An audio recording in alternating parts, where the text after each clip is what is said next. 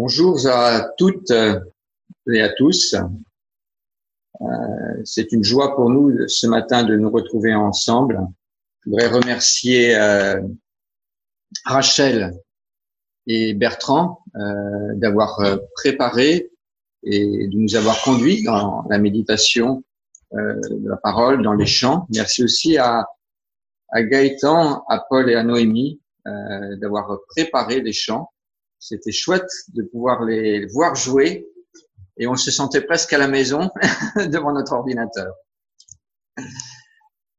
Voilà, euh, le sujet de la méditation qui m'est confié ce matin euh, est le dernier volet de notre série Être ensemble, une église pour aujourd'hui. Alors je vous invite aussi à, on va faire plusieurs lectures, à avoir une Bible à portée de main euh, pour pouvoir les suivre pendant cette méditation parce que je n'aurai pas de PowerPoint et donc euh, vous, devrez suivre dans votre Bible. Euh, être ensemble une église pour aujourd'hui, c'est une méditation que nous poursuivons à partir du livre de Michael Griffiths, euh, Belle Médélicée, euh, l'église joyau de Dieu. Et s'il s'agit du dernier volet de notre série d'études sur ce thème, cela ne veut pas dire pour autant qu'au cours de l'été, euh, nous n'aborderons plus le sujet, et bien que le Seigneur nous guide euh, les uns et les autres dans les choix de sujets de méditation. Euh, j'en profite pour signaler aussi qu'il faudra que les, les responsables finalisent la liste de cultes de cet été. Pour le moment, on a la, la liste qui est prévue sur tout le mois de juillet.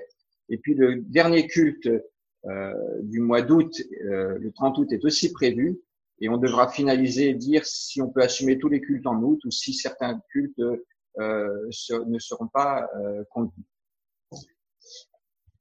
Voilà. Euh, J'aimerais, avant d'entrer dans le vif du sujet ce matin, en profiter, comme c'est la dernière série dans, dans la série d'études, en profiter pour récapituler les différentes méditations que euh, nous avons pu avoir au cours de cette année sur ce sujet, l'Église, euh, être ensemble une Église pour aujourd'hui. En septembre euh, de l'année dernière, en septembre 2019, Jean-Marc nous a invités à réfléchir sur le mot et sur la notion d'Église. Euh, les apôtres Pierre, Paul et Jean ne sont jamais allés à l'Église mais ils ont dit euh, qu'ils étaient avec tous les croyants l'Église. L'Église, le mot Église, ecclésia en grec, veut dire que l'Église, c'est pas la somme arithmétique de tous ceux qui s'intéressent au message de Jésus-Christ. Mais dans le mot Église et dans l'étymologie du mot, on a l'idée que ce sont tous ceux qui entendent l'appel de Jésus-Christ à le suivre et qui répondent. Ecclésia, l'Église, c'est ceux qui entendent Jésus-Christ leur dire suis-moi et qui répondent. Et déjà dans l'Ancien Testament, le mot que l'on trouve dans l'hébreu Kaal, c'était le mot qui signifiait l'assemblée du peuple que Dieu convoque au désert et avec de laquelle il va former un peuple. On trouve cela, pour ceux qui veulent prendre des notes, en Deutéronome 5, 22 cet appel de Dieu qui vient résonner dans nos vies, Vincent nous a montré qu'il nous rend solidaires les uns des autres. Et de fait, une vision individualiste de la foi est un non-sens. En poursuivant la marche, Xavier nous a invités à considérer que l'Église parfaite, elle est à venir. Et qu'aujourd'hui, ce que nous vivons, eh bien, c'est le projet de Dieu que Dieu met en œuvre. On reprend ici les termes de 1 Corinthiens 3.9. Nous sommes le chantier de Dieu. Soyons donc patients et persévérants les uns avec les autres.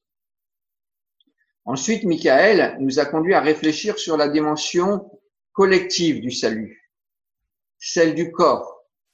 Nous sommes ensemble le corps du Christ et nous sommes appelés à faire corps. On trouve cela par exemple en 1 Corinthiens 12, 27. Jean-Marc dans la suite, nous a invités à considérer la destinée de l'Église. Cette Église imparfaite que nous formons, imparfaite car constituée d'hommes et de femmes imparfaits, est destinée à paraître devant Dieu, glorieuse, sans tache ni ride, ni rien de semblable, mais sans tache et sans défaut. C'est ce que Paul nous dit en Éphésiens 5, 27. Ensuite, Vincent nous a fait réfléchir sur la dimension familiale de l'Église. On trouve cela en Éphésiens 2, 19. En effet, comme une famille humaine, comme la famille humaine, est l'unité de base par lequel Dieu a prévu que l'être humain naisse, paraisse et grandisse. De même, l'Église est l'entité, la famille où l'on peut grandir spirituellement. Enfin, il y a moins d'un mois, nous avons parlé de l'Église et de la mission et du rôle central de la mission dans l'Église. Le thème de ce matin est l'Église militante. C'est en effet le titre du dernier chapitre du livre de Michael Griffiths. Et je reconnais que ce titre a besoin euh, d'être explicité et qu'il peut être la source de bien des malentendus. En effet, Église militante, est-ce à dire que l'Église, c'est comme un syndicat ou un parti politique Que veut-on dire par cela? Et sans plus attendre, je vous invite à lire à ouvrir vos Bibles dans l'Épître aux Corinthiens, la deuxième lettre aux Corinthiens, au chapitre 2, donc 2 Corinthiens 2, et nous lirons les versets 14 à 16. 2 Corinthiens 2, les versets 14 à 16 je ne puis que remercier Dieu. Il nous associe toujours au cortège triomphal du Christ. Par notre union avec lui, il se sert de nous pour répandre en tout lieu et comme un parfum la connaissance du Christ. Oui, nous sommes pour Dieu comme le parfum du Christ, parmi ceux qui sont sur la voie du salut et parmi ceux qui sont sur la voie de la perdition. Pour les uns, c'est une odeur de mort qui mène à la mort. Pour les autres, c'est une odeur de vie qui conduit à la vie. Dans ce texte que je viens de citer de Paul, Paul reprend l'image du triomphe dans la Rome antique. C'était cet événement un peu unique et exceptionnel quand un général romain revenait victorieux d'une campagne militaire et qu'il avait le droit, c'était exceptionnel, de rentrer en armes dans la ville de Rome sur autorisation du Sénat ou de l'Assemblée du peuple, avec ses troupes, et aussi avec le cortège des prisonniers et du butin. Que veut exprimer Michael Griffiths en parlant d'église militante? Il veut nous rappeler que les images d'une nation, et même d'une nation en guerre, sont bel et bien utilisées dans la Bible pour parler de l'Église. Et là, le prédicateur tremble. Car on peut dire beaucoup de bêtises sur ce sujet. Le nationalisme guerrier faisait partie, faisait rêver beaucoup de gens en Europe au début du XXe siècle. En 1914, des deux côtés du Rhin, des hommes sont partis la fleur au bout du fusil avec la ferme intention d'en découdre et de gagner. Trois ans plus tard, Et encore plus, après 1945 jusqu'à aujourd'hui, les peuples d'Europe ont été vaccinés de cet état d'esprit. Alors, comment comprendre ces images de guerre? Que l'on retrouve dans la Bible et pas seulement dans l'Ancien Testament, qui appelle Dieu, entre autres, le Seigneur des armées. Pour répondre à ces questions difficiles, je vous propose d'abord de considérer l'emploi du registre guerrier dans la Bible. Et nous allons voir si oui ou non c'est un registre qui est utilisé dans les Écritures. Ensuite, nous verrons les écueils qui se présentent devant tout lecteur honnête de la Bible. Et ensuite, nous nous efforcerons de bien lire ces images à la lumière de tout l'enseignement du Christ. Nous n'épuiserons pas ce qu'on peut apprendre de ces images, mais nous essaierons d'en tirer des premières conséquences pratiques. Tout d'abord, l'usage d'un langage guerrier dans la Bible. J'aimerais vous faire remarquer que la citation que j'ai faite de Paul n'est pas isolée.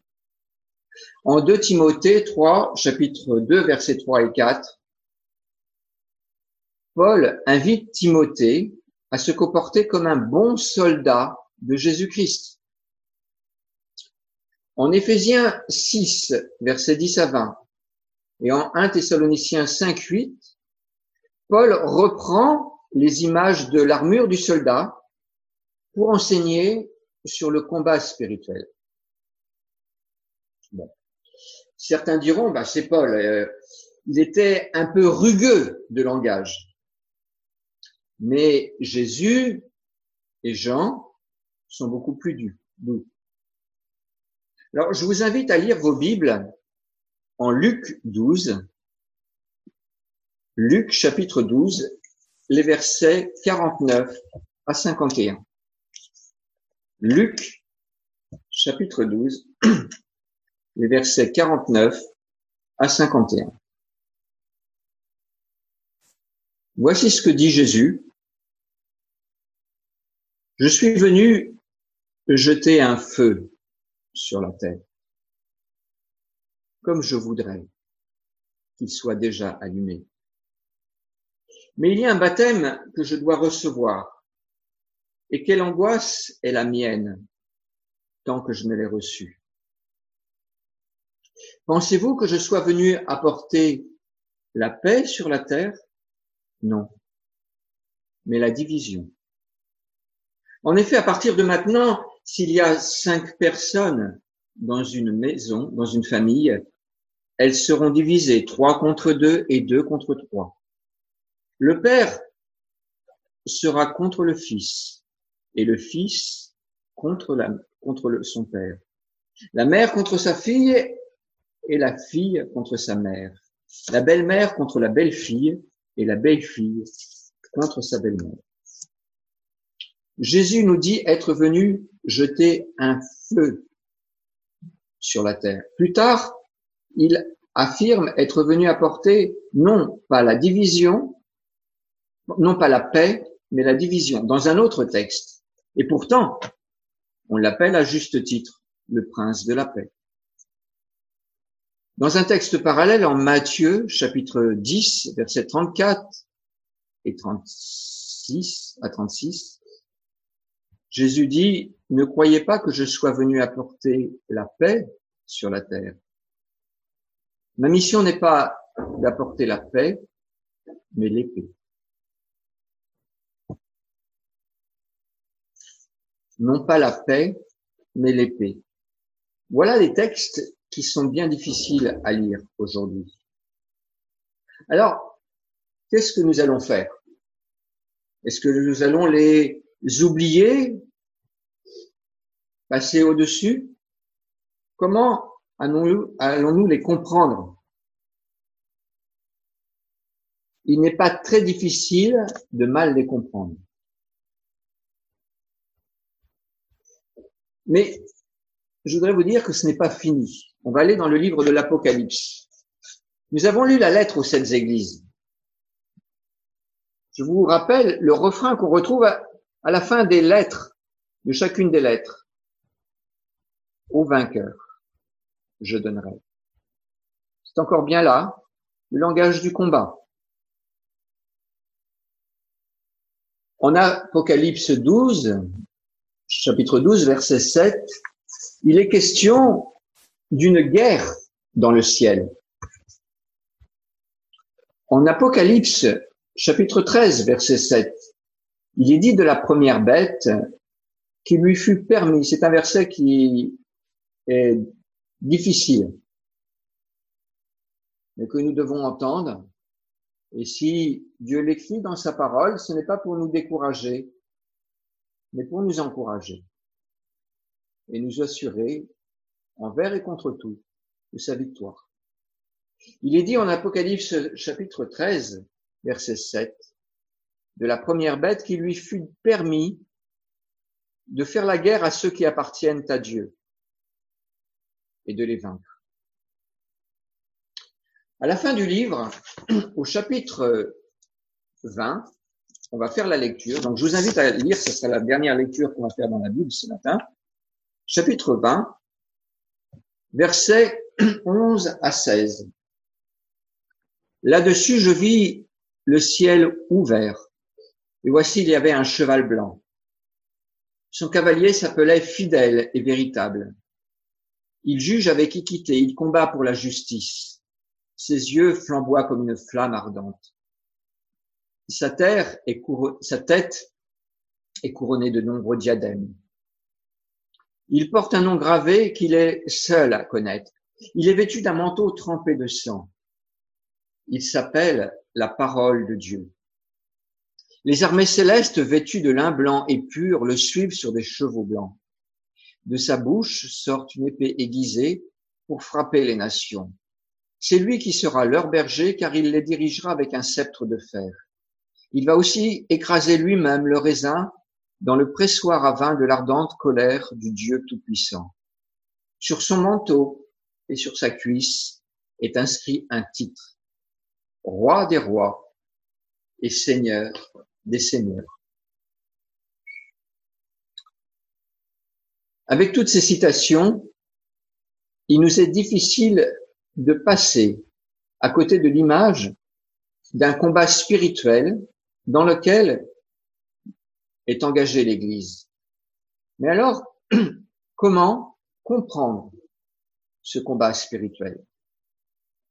J'aimerais d'abord considérer ce qui me semble être, et je le défends avec vigueur, des compréhensions erronées du combat spirituel. En 1996, un professeur de sciences politiques à Harvard, Samuel Huntington, a écrit un livre qui a fait beaucoup parler de lui. Le titre en est Le choc des civilisations.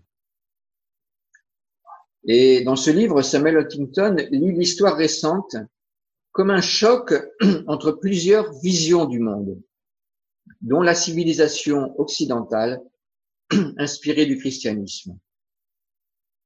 Un autre auteur a écrit tout récemment du choc des civilisations au choc des messianismes.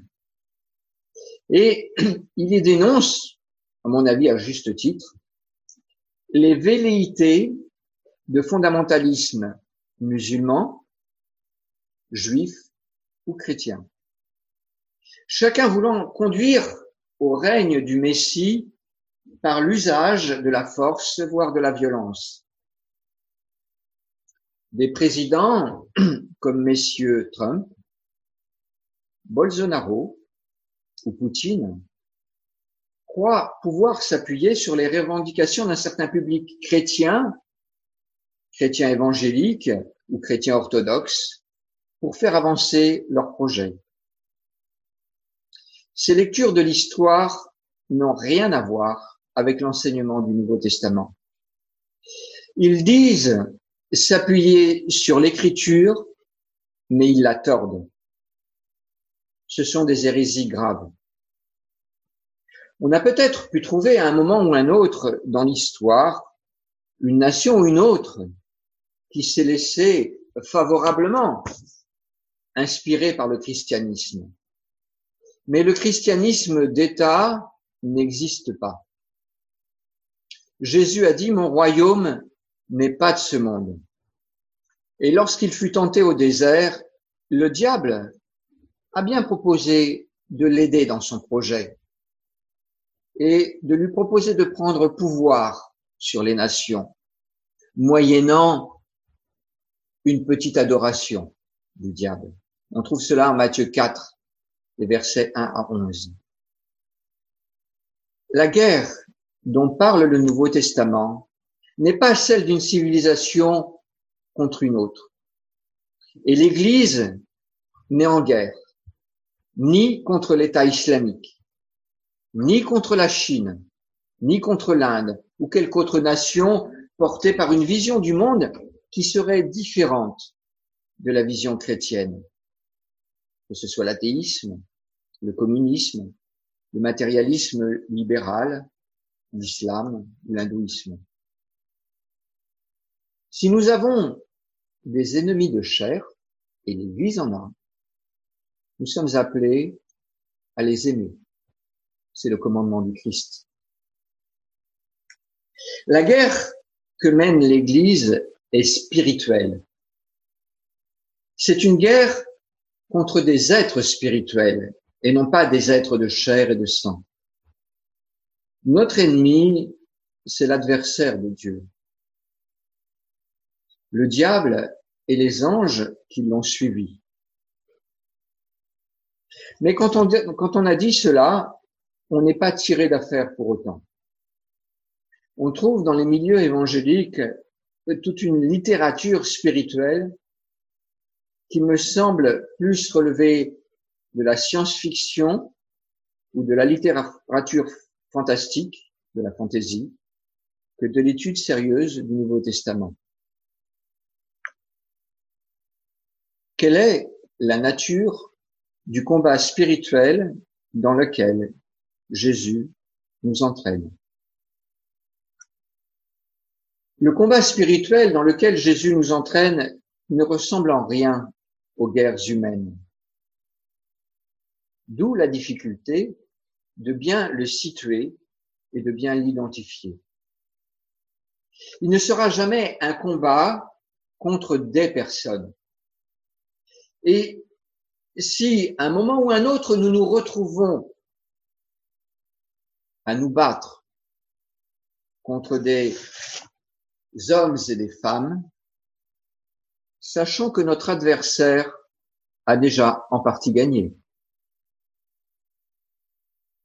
Cela ne veut pas dire qu'il ne faut pas résister à certaines personnes, mais jamais se battre contre elles.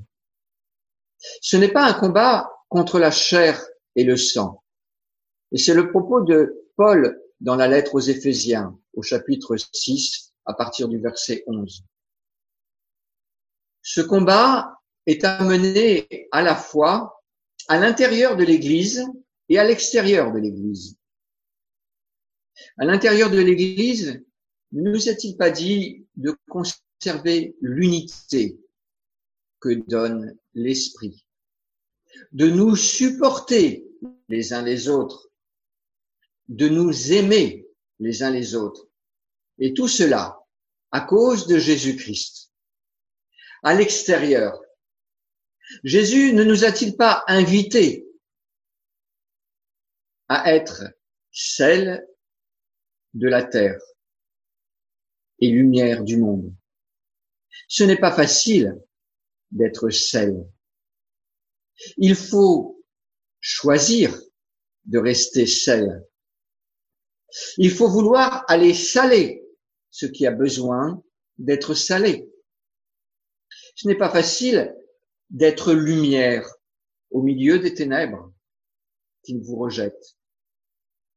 Et dans ce combat, l'adversaire de nos âmes et du Christ fera tout son possible pour nous nuire. Comment mène-t-on ce combat? Avec les armes de Jésus-Christ. Nous verrons dans deux ou trois semaines ces armes présentées plus en détail.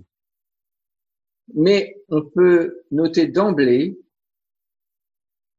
que Jésus mène son combat de manière totalement paradoxale. Sa force n'est pas du registre des forces humaines. Ses armes sont l'amour et la vérité, la foi et l'espérance, la parole et la prière. Dieu est le plus grand des stratèges. Ces combats sont toujours surprenants et toujours victorieux. L'Ancien Testament nous présente tout un panel de combats étonnants de Dieu. Le passage de la mer des gens, la prise de Jéricho, Gédéon contre les Madianites, Déborah et Barak contre Sisera, Samson contre les Philistins, Josaphat en guerre contre ses ennemis, avec une très drôle d'avant-garde. Vous relirez le texte. Mais le combat le plus surprenant que nous ayons jamais vu jusqu'à ce jour est assurément le plus grand. Qui aurait cru qu'à la croix, Christ était en train de dépouiller ses adversaires. Avant de conclure, j'aimerais citer quelques types de combats dans lesquels le Christ nous invite à nous battre. Nous avons pu en voir certains dans les lettres aux sept églises. Le combat contre le découragement, pour des églises en difficulté, comme ces églises d'Asie, de Smyrne ou de Philadelphie. Comme en témoigne aussi le livre des psaumes. Le combat contre l'esprit de division. Paul se déménant vis-à-vis de l'église de Corinthe et ailleurs. Le combat contre l'assoupissement avec cette très belle image d'Abraham menant ce combat, quand Dieu l'appelle à faire un sacrifice d'alliance, et que la nuit tombe, et que le sommeil l'assaille. Mais Jésus nous a-t-il pas maintes fois répété, veillez et priez. Le combat contre la fausse satisfaction, à l'image des églises d'Éphèse et de la Odyssée, le combat contre la peur d'aller de l'avant dans la situation où nous sommes. Paul appelait Timothée à se ressaisir. Et j'aimerais maintenant conclure. Que nous le voulions ou non, nous sommes engagés dans le conflit qui oppose le Christ au prince de ce monde. Choisir de suivre le Christ c'est aussi choisir son combat. Si le Christ est le prince de la paix, et il l'est, il s'est donné pour ses amis, il est aussi le roi d'amour, l'adversaire du Christ est l'ennemi du genre humain. Parmi les hommes, il ne connaît que des lâches et des ignorants qui le suivent, des pervers qui croient être à ses côtés, des opportunistes qu'il trompe, et enfin, des disciples de Christ avec qui il a un problème très personnel et une haine renouvelée. Mener le combat du Christ, c'est pour nous, d'une part, travailler à l'édification de l'Église et d'autre part, œuvrer à être celle de la terre et lumière du monde. Grandir comme celle de la terre et lumière du monde. C'est l'objectif sur lequel nous voulons travailler dans l'année qui vient, avec ce thème qui vous a été présenté dans la lettre d'été, être ensemble, une église rayonnante. Et il y a là bien des défis, bien des combats. C'est par la grâce de Dieu, non par notre force, mais par sa puissance, que nous pourrons mener ce combat dans lequel le Christ nous entraîne. Je vous invite à prier.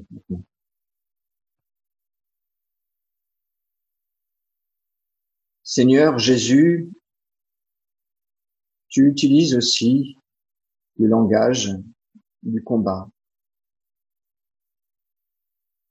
Mais quel étonnant combat que le tien.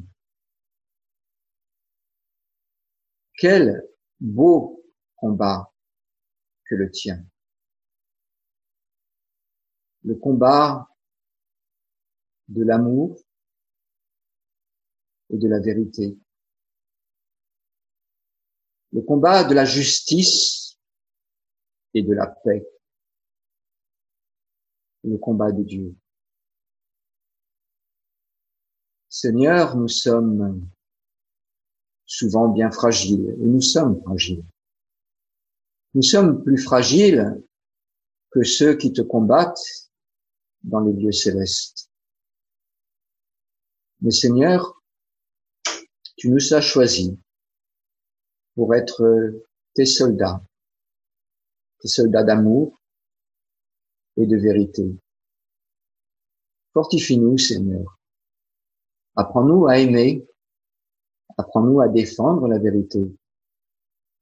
Apprends-nous à manifester ta lumière.